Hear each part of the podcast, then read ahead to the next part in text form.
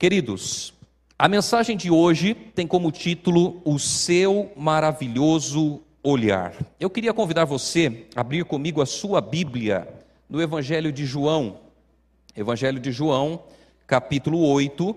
Aqui nós encontramos uma história muito conhecida. João, capítulo 8, verso 1 ao verso 11. João, capítulo 8, verso 1 ao verso 11. Abra sua Bíblia, se você não trouxe a sua Bíblia, abra o texto bíblico aí no seu celular e vamos juntos é, ler a palavra de Deus neste momento. João, capítulo 8, verso 1 ao verso 11. Vamos ler então? Jesus, entretanto, foi para o Monte das Oliveiras. De madrugada voltou novamente para o templo e todo o povo ia ter com ele. E assentando, os ensinava. Os escribas e fariseus trouxeram à sua presença uma mulher surpreendida em adultério. E fazendo-a ficar de pé no meio de todos, disseram a Jesus: Mestre, esta mulher foi apanhada em flagrante adultério. E na lei nos mandou Moisés que tais mulheres sejam apedrejadas. Tu, pois, que dizes? Isto diziam eles, tendo-o para terem de que o acusar. Mas Jesus, inclinando-se, escrevia na terra com o dedo. Como insistissem na pergunta, Jesus se levantou e lhes disse: Aquele que dentre vós estiver sem pecado, seja o primeiro que lhe atire pedra. E tornando a inclinar-se, continuou a escrever no chão. Mas ouvindo eles esta resposta e acusados pela própria consciência, foram se retirando um por um a começar pelos mais velhos até aos últimos, ficando só Jesus e a mulher no meio onde estava. Verso 10: Erguendo-se Jesus e não vendo a ninguém mais além da mulher, perguntou-lhe: Mulher, onde estão aqueles teus acusadores? Ninguém te condenou? Respondeu ela: Ninguém, Senhor. Então lhe disse Jesus: nem eu tampouco te condeno. Vai e não peques mais. Queridos, nos versos 1 e 2, nós vemos a situação do contexto, mostrando Jesus como um professor incansável. Jesus buscava ensinar as pessoas a respeito do reino de Deus. Ele buscava trazer para as pessoas cada vez mais o conhecimento a respeito de Deus. E o Monte das Oliveiras, ele é citado várias vezes nos evangelhos, e nós podemos talvez considerá-lo como um dos locais preferidos de Jesus, que muitas vezes Jesus ele tinha o Monte das Oliveiras como seu local de repouso, o seu local de recuperação. Era um local apropriado para estreitar a sua comunhão com o Pai. E esse monte, ele estava localizado a leste da cidade de Jerusalém, que era uma elevação de aproximadamente 820 metros. Portanto, um pouco, talvez aí uns 60 metros mais altos que o Monte Sião. A localização era uma localização estratégica, pois dali se tinha uma visão muito bonita da cidade e, de, e do templo. Jesus, ele se refugiava ali, renovando as suas forças para mais um dia de ministração. Só que a Bíblia diz que os escribas e fariseus, eles trouxeram à presença de Jesus uma mulher que havia sido repreendida, surpreendida, perdão, em adultério. Os escribas e fariseus, eles eram os representantes da lei. Eles ensinavam a lei para o povo, eles cuidavam de interpretar a lei e eles tinham a função de ensinar para o povo a respeito da lei. E eles trouxeram até Jesus essa mulher que havia sido apanhada em adultério. Nós nada sabemos a respeito dessa mulher. Nós não sabemos o seu nome, não sabemos a sua origem, não sabemos também a sua situação social. Talvez ela fosse uma mulher casada e, sendo infiel ao seu marido, ela era culpada diante da lei. Ou talvez ela fosse noiva, uma mulher já prometida, porém não casada, mas sendo infiel ao seu futuro marido, também era culpada diante da lei. Mas quando nós falamos a respeito de adultério, nós precisamos entender que o adultério ele acontece entre o homem e a mulher. Se ela foi apanhada em adultério, onde estava o homem que cometeu o adultério com ela?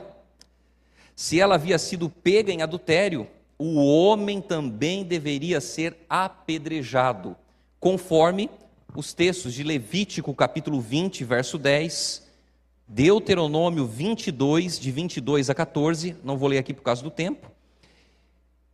Esses textos, eles falam que o homem também deveria ser apedrejado. Então, Levítico 20, verso 10 diz assim: Olha, se um homem adulterar com a mulher do seu próximo, será morto o adúltero e a adúltera.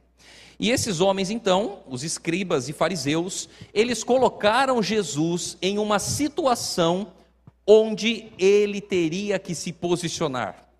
O objetivo deles não estava em ajudar aquela mulher. O objetivo deles era atacar Jesus, era encontrar um meio, uma forma para poder condenar Jesus. O que estava em disputa, o que estava em disputa era que eles precisavam ter algo para poder acusar Jesus. Agora veja bem o problema. Se Jesus condenasse a mulher, ele teria feito o quê? Ele teria dado razão aos seus adversários. Se ele protegesse uma adúltera, ele estaria desacreditado de todas as pessoas que buscavam obedecer à lei de Moisés. Ou seja, se ele se posicionasse de um lado, teria problemas. Se posicionasse do outro lado, também teria problema. De qualquer forma, parecia que eles conseguiriam ter algo para acusar Jesus. Porém, eles não perceberam algo que ao fazerem isso, eles estavam mostrando quem realmente eles eram. E queridos, o primeiro ponto que nós precisamos entender é que Jesus conhece todas as coisas. Jesus ele conhece o meu e o seu coração. Às vezes a gente pensa que nós podemos enganar Jesus, podemos esconder as coisas de Jesus, quando na verdade Jesus, ele conhece o meu e o seu coração. Ele conhece quais são as nossas intenções, quais são os nossos pensamentos, e nós não podemos enganar a Deus, nós não podemos esconder nada de Deus. Queridos, muitas vezes as nossas intenções, as nossas intenções, elas nem sempre são as intenções do que? Corretas. Às vezes nós estamos fazendo uma coisa correta, porém com a intenção com a intenção errada. E Jesus, ele conhece o nosso coração. Precisamos olhar para dentro do nosso coração e clamar a Deus por perdão. O zelo devoto desses homens não se dirigia a Deus, mas eles usavam da falta de veracidade, das artimanhas, do ódio eles eram conhecedores da lei e de que Deus ele queria o amor a Deus e o amor ao próximo. Mas qual era o grande problema? Eles não viviam de acordo com aquilo que eles ensinavam. Pelo contrário, eles demonstraram toda a sua insensibilidade e desrespeito ao ser humano, apanhando esta mulher e não se importando com ela utilizaram-na para conseguir o seu objetivo. E qual era o objetivo? Acusar Jesus. E muitas vezes nós também corremos o risco de nos preocupar mais com as situações do que com as pessoas. Nós devemos olhar para as pessoas e, ao olhar para as pessoas, nós precisamos entender que todos nós falhamos, que todos nós erramos e que todos nós necessitamos da graça e da misericórdia de Cristo Jesus em nossa vida. Queridos, o mais importante do que ser religioso é um coração transformado e regenerado por Jesus. O mais importante não é apenas ter o título de religioso, mas é ter o coração transformado, o coração regenerado por Cristo Jesus. quando esses homens trouxeram essa mulher diante de Jesus, a Bíblia diz que Jesus ele estava fazendo o quê? Ele estava inclinado escrevendo sobre a areia. E o interessante é que outra ocasião em que Deus colocou a mão na terra foi no jardim do Éden. Você se lembra muito bem da história? Na criação do ser humano, nós vemos ali Deus criando o homem e a mulher. Pergunta é: o que, que Jesus estava escrevendo na areia?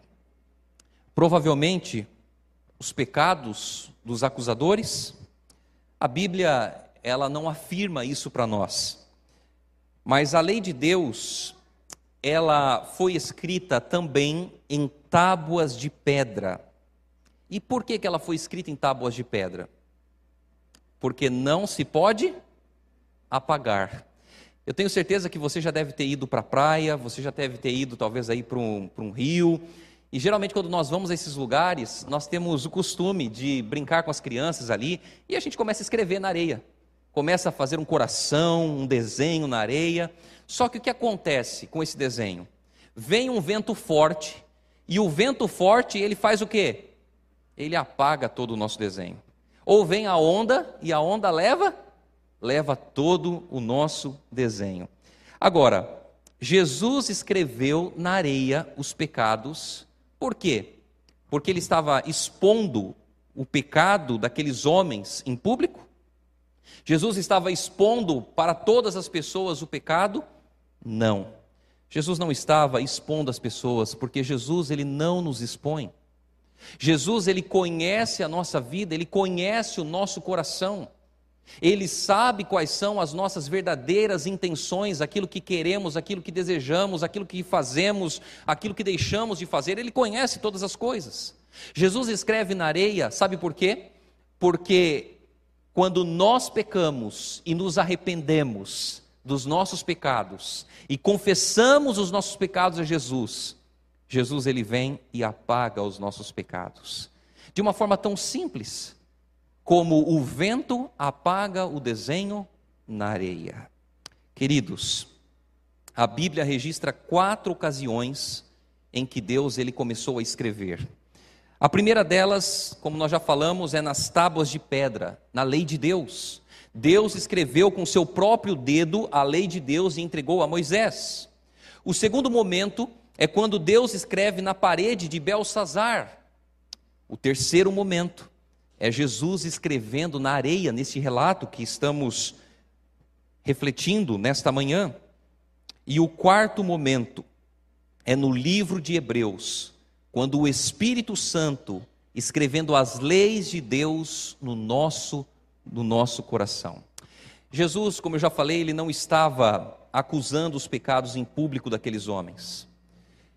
Mas o fato de Jesus ter escrito na areia fez com que cada um avaliasse a si mesmo. E esse é um grande problema, porque às vezes nós queremos avaliar a vida de quem? Do, do próximo. Nós queremos avaliar, às vezes, a vida das pessoas, mas nós não fazemos uma análise, uma avaliação completa da nossa própria vida, dos nossos próprios defeitos, dos nossos próprios problemas. É mais fácil olhar para o outro, olhar e enxergar os defeitos do outro, do que os nossos próprios defeitos. Queridos, a lei de Moisés, de Moisés ela estava em vigor. Jesus não estava contradizendo a lei. E o que dizia a lei? Que uma pessoa adúltera nos dias de Cristo, ela deveria ser sentenciada à morte. Algumas pessoas quando leem esse texto pensam que Jesus estava contrariando a lei de Moisés. Mas Jesus não estava contrariando. É como se Jesus ele estivesse olhando para aqueles homens e dissesse assim: vocês querem levar a sério a lei de Deus?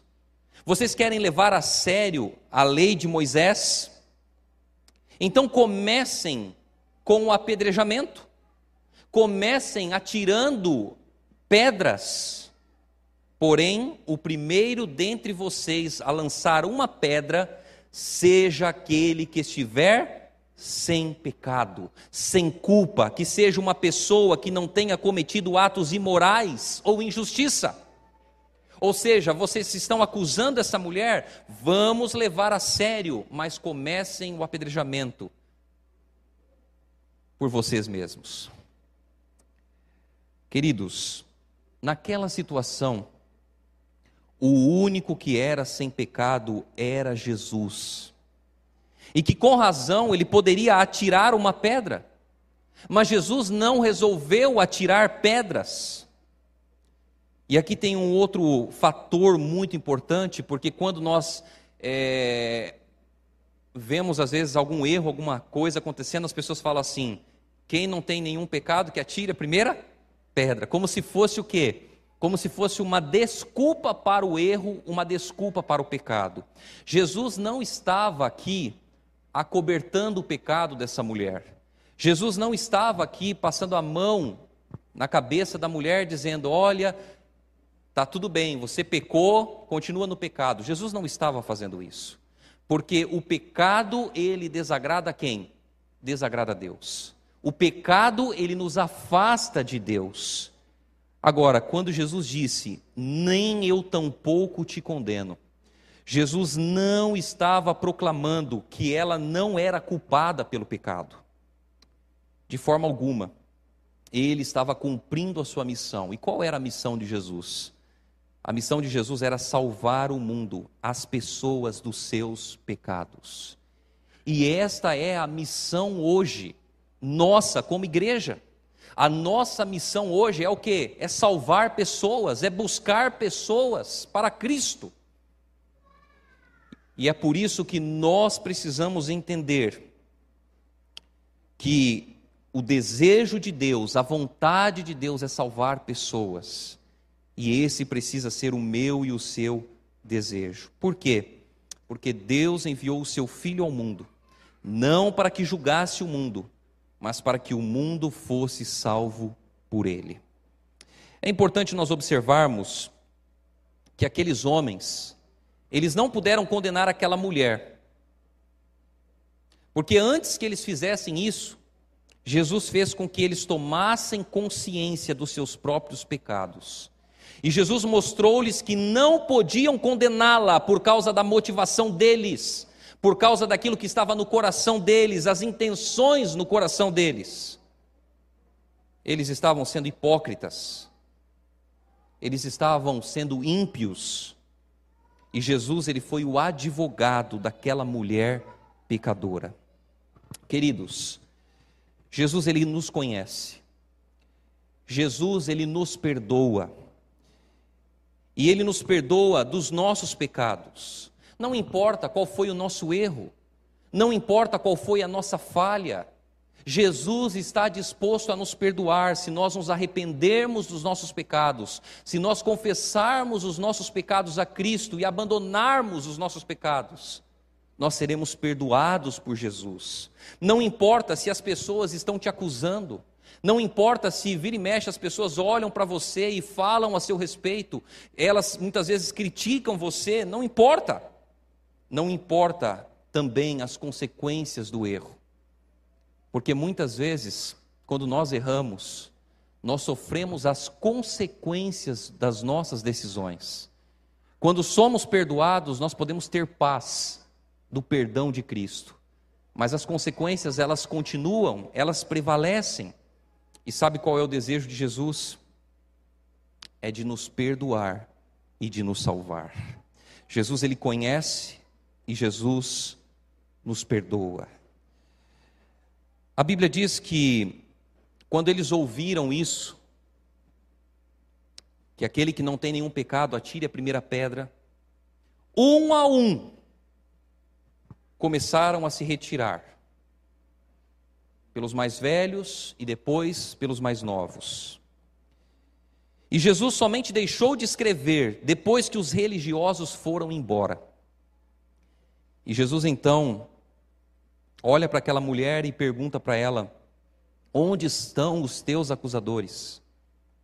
Jesus, por certo, ele quis enfatizar a gravidade da situação em que aquela mulher se encontrava. Jesus, ele queria que aquela mulher, ela se defrontasse com o seu pecado, da mesma forma como ele fizera com a mulher samaritana, quando ele pediu para que ela chamasse ali o seu marido. Queridos, Deus ama o pecador, mas ele abomina o pecado. E hoje nós estamos vivendo em um mundo onde as pessoas acham que o pecado não é tão mal assim. Nós estamos vivendo hoje numa sociedade que está cada vez mais buscando o pecado, buscando as coisas deste mundo, e nós precisamos entender que o pecado ele afronta a Deus. Deus ama o pecador, mas ele abomina o pecado. E Jesus então ele fita os olhos naquela mulher, demonstrando compaixão e misericórdia que ela nunca havia experimentado, talvez em toda a sua vida. E ela talvez tenha se sentido aliviada, pois naquele momento não havia mais a condenação dos homens, e logo ela percebeu que não haveria também a condenação divina. Então Jesus olha para aquela mulher, eu fico imaginando a cena. Jesus olhando para aquela mulher, depois de todo aquele momento, depois de toda aquela situação, e Jesus olha para ela com amor, com carinho, dizendo: Nem eu tampouco te condeno, vai e não peques mais. As palavras de Jesus, elas foram pronunciadas como um desafio, um encorajamento à santificação. Quando Jesus disse: Nem eu tampouco te condeno, vai e não peques mais, Jesus não estava dizendo que aquela mulher não pecaria mais, que ela não teria mais pecado. Não era isso que Jesus estava dizendo, mas Jesus estava desafiando aquela mulher para viver uma vida de santificação, uma vida onde ela buscasse cada vez mais estar nas mãos de Deus e depender de Deus. O perdão de Deus, querida igreja, ele nos alcança em duas dimensões. A primeira delas, Jesus, como eu mencionei, ele não estava dizendo que ela não pecaria mais, mas quando ele disse, vai, não peques mais, Jesus estava mencionando, mencionando para aquela mulher, que nenhuma condenação existe para aqueles que estão em Cristo Jesus. Nenhuma condenação pode existir para aqueles que se arrependeram, para aqueles que confessaram os seus pecados a Jesus, que seguraram firmemente nas mãos de Jesus. Nenhuma condenação pode existir para aqueles que estão em Cristo Jesus.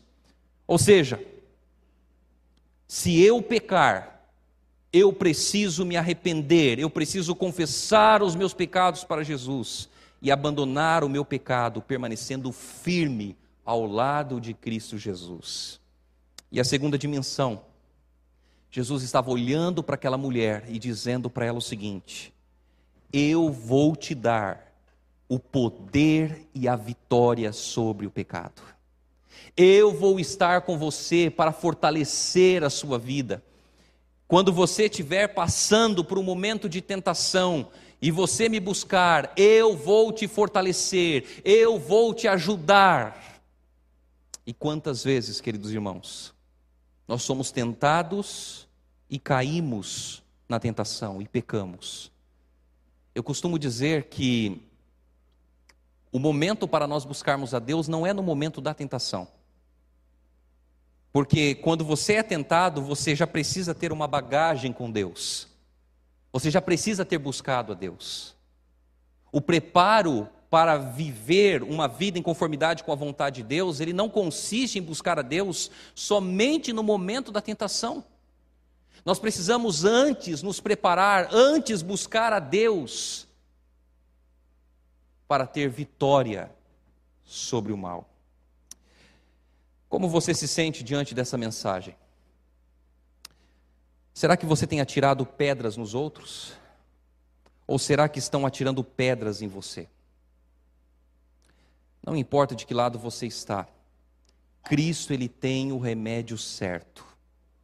Cristo tem perdão a oferecer para cada um de nós, da mesma forma como ele ofereceu para aquela mulher. O que nós precisamos fazer é nos colocar nas mãos de Deus. é olhar para a nossa vida e entender que Jesus ele nos conhece, ele nos perdoa e ele nos restaura.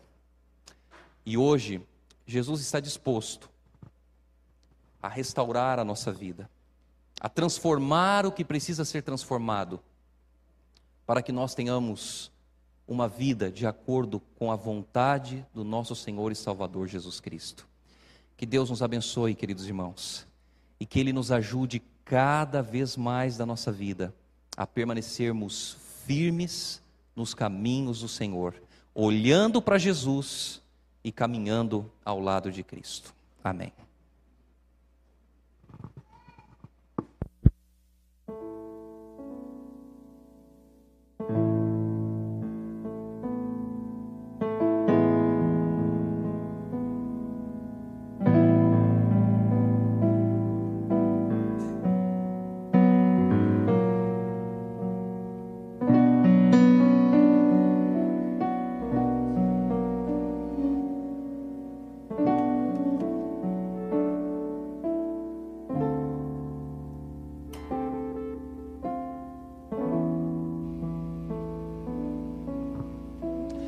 Neste momento, nós vamos ser um instrumental. Enquanto a banda estiver tocando, eu gostaria que você fechasse os seus olhos e conversasse com Deus. Contasse para Ele um pouquinho a respeito da sua vida, os problemas que você tem enfrentado, as dificuldades ao longo da vida que tem aparecido. Que você talvez falasse para Deus, talvez algum pecado que você tem acariciado alguma luta que você está travando, alguma luta espiritual, e que você se colocasse nas mãos de Deus. Ao ouvir essa música, feche os seus olhos e vamos juntos falar ao nosso Deus.